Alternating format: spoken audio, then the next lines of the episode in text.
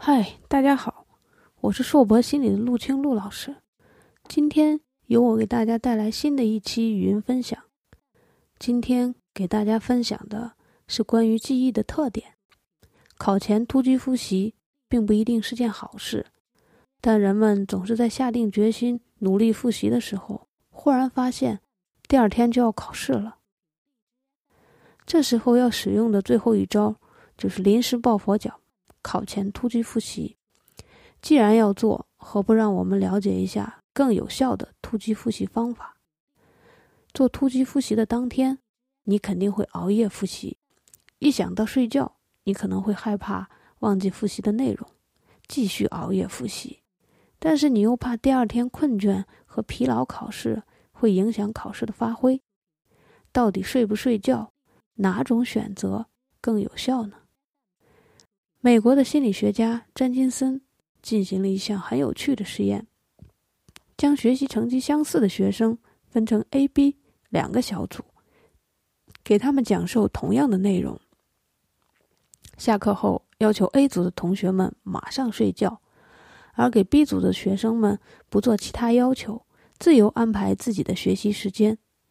第二天，对所有的学生进行了一场针对前一天课堂内容的测试。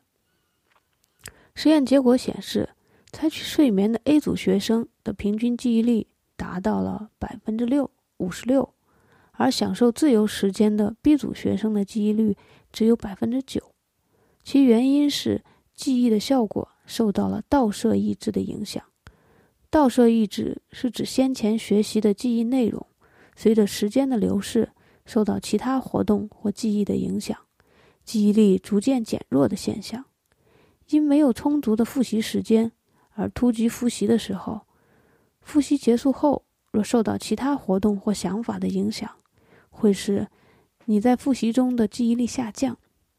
所以，学习完继续做其他活动的同学，受到了倒射抑制的影响，记忆力会下降；但是没有做任何其他活动直接入睡的同学，就会表现出更好的记忆力。